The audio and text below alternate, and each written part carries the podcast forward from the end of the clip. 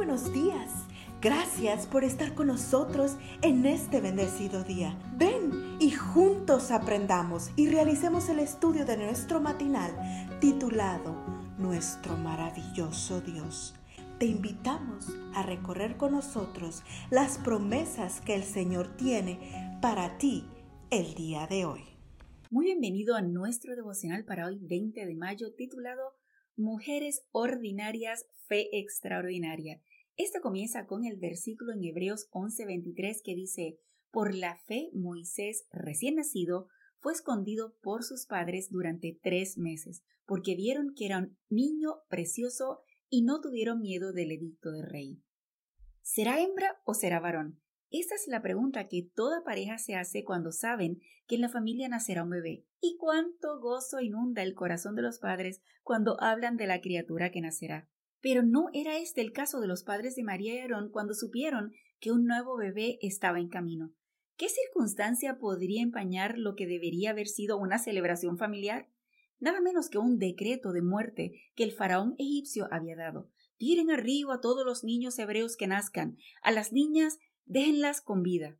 Justo cuando la situación del pueblo de Israel en Egipto llegaba a su peor momento, Dios preparó la llegada de un libertador, pero el plan habría de llevarse a cabo por fe. Y esa fe la encontró Dios donde uno menos esperaría, un trío de mujeres. Primero fueron las parteras quienes se negaron a acatar la orden real de matar a los niños varones que nacieran. Sus nombres, Cifra y Fua. ¿Quién habla de ellas hoy? Nadie, pero esos nombres están en el registro sagrado como testimonio de todo lo que una mujer consagrada puede hacer cuando teme a Dios más que a las autoridades terrenales. Por la fe de ellas nació el bebé Moisés y por haber las parteras temido a Dios, él prosperó sus familias.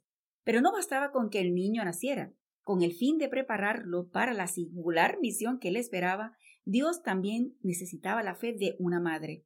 Esa madre fiel la encontró Dios en Jocabet.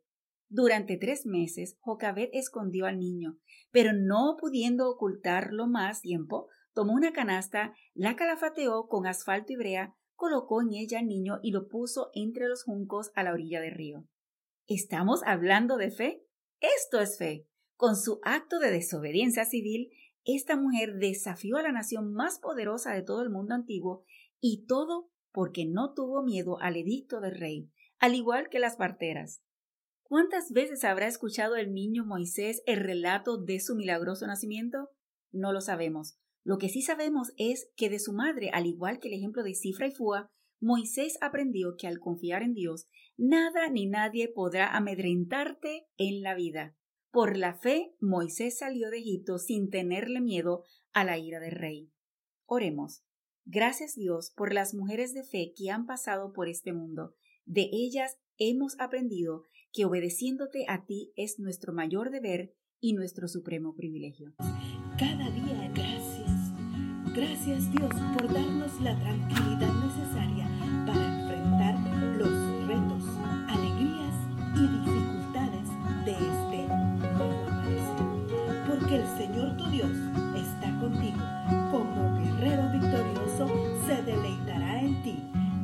gozo te renovará cada día con su amor. Te esperamos el día de mañana para continuar cobrando aliento en la palabra de nuestro maravilloso Dios.